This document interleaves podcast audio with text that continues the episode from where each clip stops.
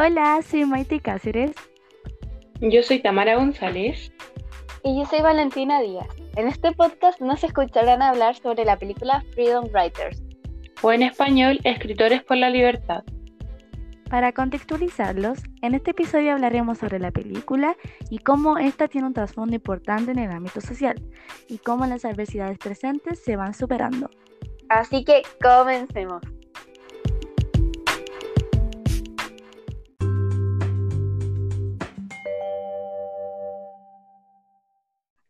La película está orientada en un contexto histórico de revueltas sociales ocurridas en Los Ángeles, en Estados Unidos, todo esto comienza el 29 de abril de 1992 con la llamada revuelta de Rodney King, por un arresto violento que se vio muy caracterizado por golpizas brutales por parte de policías blancos en contra del mismo. Este personaje, que ahora es histórico, un taxista negro y su situación refleja el abuso de poder y el racismo que ha estado presente y que por cierto se ve en la película. Bueno, luego de esto y por lo mismo precisamente, es que se produce la revuelta social en la que principalmente participaron jóvenes afroamericanos, latinos y asiáticos, provocando así un disturbio racial y étnico que se caracterizó por distintos disturbios, protestas y saqueos en la ciudad. Toda esta situación nos hace recordar el caso sucedido este año 2020 con la muerte de George Floyd, la cual refleja la xenofobia e injusticias hacia la población afroamericana, la cual sigue siendo una gran preocupación en el día de hoy. En cuanto a la trama de la película, una profesora llamada Erin Rodwell entra a trabajar como profesora de literatura al colegio Woodrow Wilson High School. Una escuela la cual en un comienzo tuvo un gran reconocimiento, pero que se vio perjudicada por las revueltas raciales ocurridas en California. Aquí vemos cómo Erin lucha para conectarse con sus estudiantes y lograr un cambio en su realidad, pero esto se le dificulta por las numerosas peleas entre ellos, las cuales son en su mayoría por ser parte de pandillas opuestas que están conformadas principalmente por latinos, negros y asiáticos. En cuanto a los personajes principales tenemos a Erin Ruel, la cual decide trabajar por primera vez en esta escuela por su programa de integración escolar. Ella cree que los cambios sociales deben ocurrir en primera instancia desde la educación en las salas de clases, por lo cual tiene una visión optimista y de superación. También tenemos a Eva Benítez, una estudiante mexicana que desde muy pequeña se vio sumergida bajo las injusticias de un sistema racial, por ejemplo, con el arresto injusto de su padre por un asesinato que él no cometió, lo que la conlleva a crecer con un rencor y desconfianza hacia cualquier persona que no sea de su misma descendencia y con la visión de siempre defender a los tuyos. Como antagonista, si lo podemos decir de esa manera, tenemos a Margaret Campbell, quien es la jefa de departamento en la secundaria que trabaja Erin. A ella la podemos ver como una persona que acata a la perfección las normas y los protocolos educacionales. Su manera de actuar es un impedimento para que la profesora Erin pueda desarrollar sus clases como quiere para así generar un cambio y el vínculo que quiere con sus alumnos. Esto la hace ver como una persona injusta y conformista frente a las desigualdades y conflictos sociales de los alumnos del Salón 203. En cuanto a los factores que conllevan las injusticias y desigualdades en la película, ya sean vulneraciones, luchas y opresiones, se encuentran en diferentes escenas donde la mayoría son reflejadas en la vida de los estudiantes. Esto lo podemos ejemplificar al momento que la profesora lee, los diarios que ella misma les regala para que escribieran sobre sus sentimientos, experiencias y diario vivir. Aquí se encuentra con varios relatos trágicos desde la infancia de alumnos tales como Eva, Marcus, Yamal, entre otros. Las injusticias y brechas sociales es una de estas opresiones de las que habla Tamara, donde se hacen más visibles dentro de la sala de clases. Aquí podemos notar los distintos grupos por sus apariencias y la rivalidad, además de evidenciar que la sociedad les impone que entre ellos se creen fuertes conflictos por sus diferencias sociales y étnicas.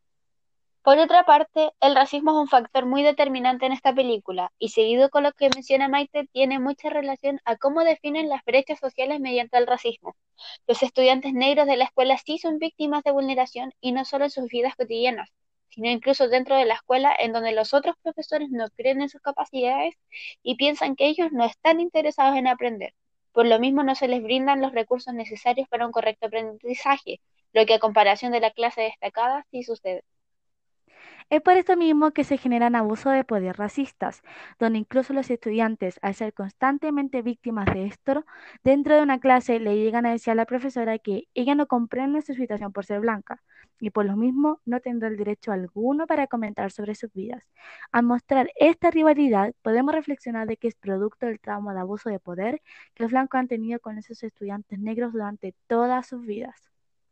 Y no solo podemos mencionar el racismo, sino también la xenofobia existente en esta película, ya que en este curso no solo se encuentran rivalidades entre blancos y negros, sino también entre asiáticos y latinos. Cada estudiante habla en algún momento de la película lo que ha vivido en cuanto a la vulneración de derechos por ser negro o extranjero. Es ahí donde podemos ver que estos, al fin y al cabo, viven a la defensiva y con falta de libertad. En cuanto a la relación de la película y la acción colectiva, no podemos ver que esta forma de acción sea una vía escogida para los estudiantes en la primera parte de la película, debido a que este tipo de acción, definida por Giddens en el texto Sociología, en el capítulo Revoluciones y Movimientos Sociales, es la siguiente. Cito. La acción colectiva en sí misma puede definirse sencillamente como la actuación conjunta de un cierto número de personas con el fin de alcanzar los intereses que comparten. Por ejemplo, reuniéndose para manifestarse en apoyo de su causa. Algunos pueden estar muy implicados, otros pueden conceder un apoyo más pasivo o irregular. No obstante, luego de escuchar esta cita, pudimos lograr identificar de alguna manera la acción colectiva, puesto que de el modo ideológico con el que él trabaja la, con el que trabaja la profesora para una búsqueda de bienestar e interés común provocó que sus estudiantes pudieran llegar a establecerse como un grupo social fuerte y determinante, dispuesto a trabajar en conjunto para lograr el objetivo de esta lucha. En cuanto al esfuerzo por parte de Erin, podemos ver durante toda la película que lo desarrolla mediante una guía, una educación con la convicción de que sus estudiantes logren entender, una enseñanza firme para que sus alumnos aprendan a luchar y exigir sus derechos, y sobre todo de manera colectiva, enseñándoles que la base de todo es quitar esa rivalidad entre ellos y trabajar por sus derechos en conjunto, lo que al final se logra. Erin es la que ayuda a ver las situaciones de desigualdad y hace algo para cambiarlo.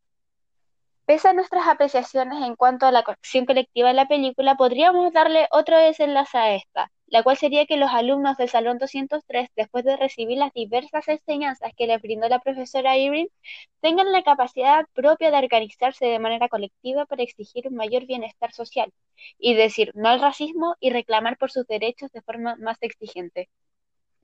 Es así como nosotras ideamos un desenlace en el cual la película acabe con los estudiantes más unidos y manifestándose en la protesta como lo fue por el caso de Ronnie King ocurrido en 1992. E incluso el grupo de estudiantes podría haber participado en estas protestas para dejar marcado el sufrimiento que vivieron todas sus vidas debido a estas injusticias y que estos disturbios les permite defender la lucha por sí mismos y la lucha por el otro. Para darle fin a este episodio, desde mi perspectiva, puedo relacionar esta película con más de un proceso social de los que han marcado la historia mundial, en los cuales siempre se hace presente y necesaria la acción colectiva. Verla me hizo similar que existen personas en situación que jamás pasaremos por el simple hecho de ser blancas. Me sumo a las palabras de Tamara, la xenofobia en el mundo es abundante. Una gran desigualdad y violenta segregación se produce por este racismo innecesario, el cual debe acabar. Por otro lado, la segregación social la podemos ver manifestada en todos los ámbitos de la vida cotidiana, en las calles, en los barrios marginales, en establecimientos educacionales e inclusive dentro de las mismas salas de clase. Exacto. La gente hasta el día de hoy sigue teniendo esta inquietud por las personas que han sido víctimas de algún abuso racista o xenófobo. Y es por esto que en los últimos años se ha propuesto enseñar a las nuevas generaciones que todas las personas, sin importar su género, etnia, raza, color de piel, orientación sexual, merecen respeto y las mismas oportunidades que tiene una persona de piel blanca o una persona que tiene una buena situación socioeconómica. Por lo mismo, preocuparnos y querer cambiar las realidades de estas personas debe ser nuestra intención y objetivo de lucha, como lo fue para la profesora Irene en esta película.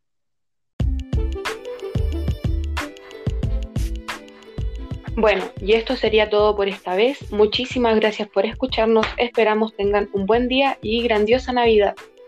Adiós. Adiós.